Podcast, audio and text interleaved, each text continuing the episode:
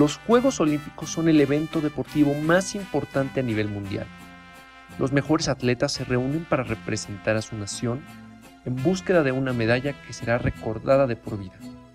Una de las tantas disciplinas que hay dentro de este evento es el fútbol, deporte que se incluyó en el año 1900 y desde ahí nos ha llenado de emoción. El pasado 28 de marzo, el equipo mexicano logró su clasificación a la 32 edición tras vencer a Canadá. ¿Logrará esta selección repetir la hazaña de Londres 2012?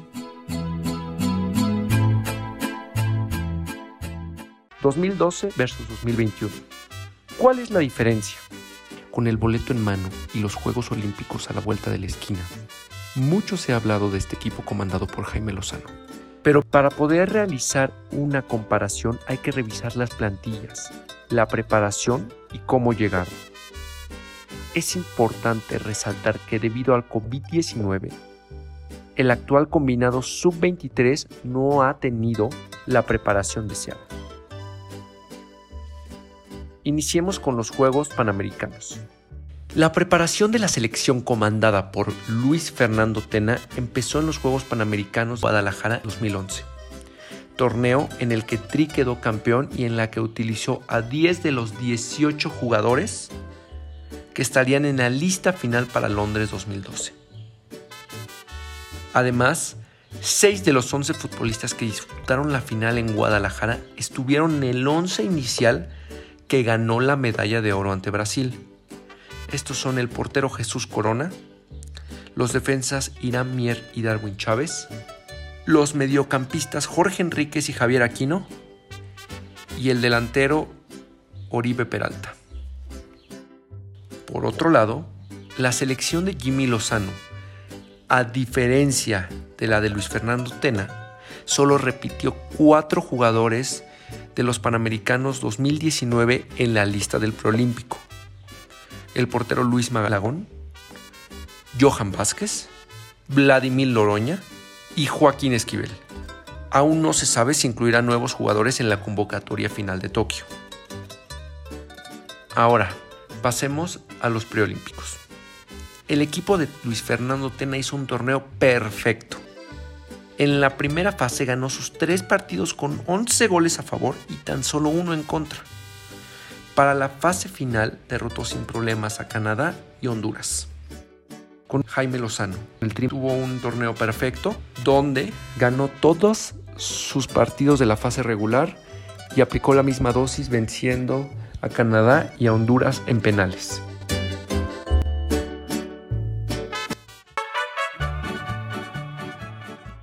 Ahora centrémonos un poco en las estadísticas. Tomando en cuenta la participación de México desde la Copa América hasta los Juegos Olímpicos, Luis Fernando Tena consiguió una efectividad del 69% y una diferencia de goles de más 25. Durante la Copa América tuvo un inicio no muy prometedor, perdió tres partidos, solamente consiguió un gol a favor y cuatro goles en contra.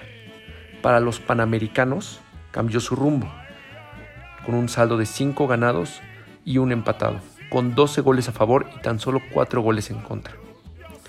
Disputaron el torneo Esperanzas de Toulon, donde ganaron 4 partidos y perdieron solamente uno, teniendo 14 goles a favor y 9 en contra.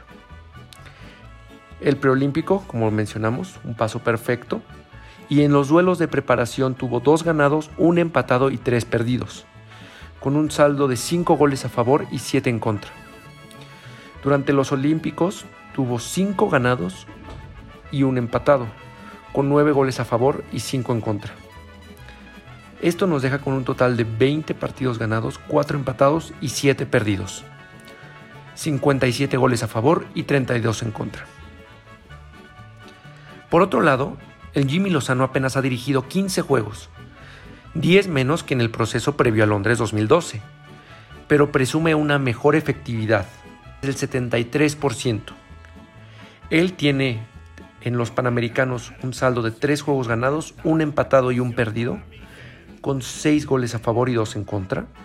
En el preolímpico, cuatro juegos ganados y uno empatado, considerando el juego de la final contra Honduras, con un saldo de 11 goles a favor y dos en contra.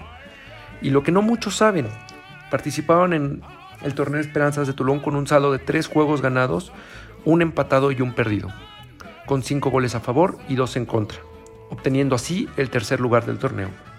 Esto nos deja con un total de 10 juegos ganados, 3 empatados y 2 perdidos, con 22 goles a favor y solamente 6 en contra.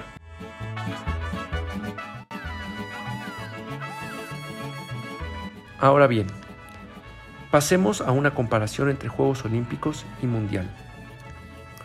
Estos son dos de los eventos más importantes para cualquier jugador, no solo por el prestigio que significa participar en ellos, sino también por los ingresos que les generan. En los Juegos Olímpicos, el fútbol comparte el protagonismo con otras disciplinas y en cuanto al premio por medallas, el monto es considerable. La victoria del Tri en el 2012 implicó que los jugadores recibieran una beca vitalicia por parte del gobierno, en la que al mes reciben 14.252 pesos aproximadamente. Esto según datos del Fondo para el Deporte de Alto Rendimiento. Si contamos todos los meses que han pasado desde el 11 de agosto del 2011, los campeones han recibido 1.468.071.36 pesos. Lamentablemente, en lo deportivo, el éxito que obtuvieron en Londres no les aseguró un gran futuro. Jorge Enríquez y Darwin Chávez, dos de las máximas figuras entre los 18 medallistas, tuvieron la cúspide de sus carreras en los Juegos Olímpicos y de ahí cayeron a la declive. Jorge el Chatón Enríquez solo jugó cinco partidos con el Tri Mayor y Darwin Chávez, canterano del Atlas, fue llamado siete veces, pero siempre se quedó en la banca. Hoy, Jorge Enríquez juega en la Liga de Expansión con Venados, tras probar suerte en la Liga del Balompié Mexicano o en el fútbol de Chipre. Darwin Chávez está retirado y sus últimos minutos como profesional los jugó en Finlandia. Además, actualmente solo el 61% de los jugadores que salieron campeones son titulares en clubes de la primera división. Los demás están retirados o juegan en ligas inferiores o son suplentes en sus equipos. Ahora bien, el Mundial suele generar ingresos mayores. Según información de ESPN, México recibió por los mundiales 2014 y 2018 alrededor de 1.100 millones de dólares. Ojo, aquí no va todo hacia los jugadores.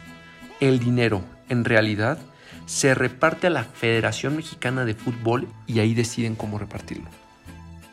Ahora, entrando en comparaciones entre un oro olímpico y un campeonato del mundo, si México queda campeón del mundial, cada jugador recibiría 500 mil dólares, alrededor de 10 millones de pesos, o lo que es igual a 6.8 veces lo que ha acumulado un medallista en casi 9 años. En conclusión, queda comprobado que llegar a los Juegos Olímpicos es un proceso más largo, con más filtros y partidos, menos dinero en premios, etc. Pero la gran diferencia es que aquí ya se alcanzó la gloria mientras que el Mundial, si bien es una sola eliminatoria donde se enfrentan los países de CONCACAF, ha sido una fuente de dinero para jugadores y federaciones, donde desafortunadamente la selección ha topado con la misma pared en los últimos siete mundiales, quedando fuera en los octavos de final.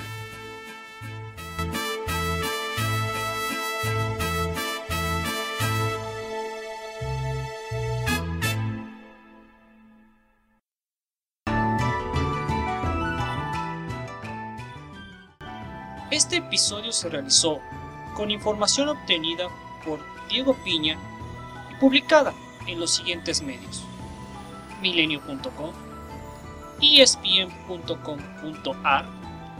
volavip.com, www.gov.mx y futboltotal.com.mx. Voz Diego Piña. Edición Ángel Estrada.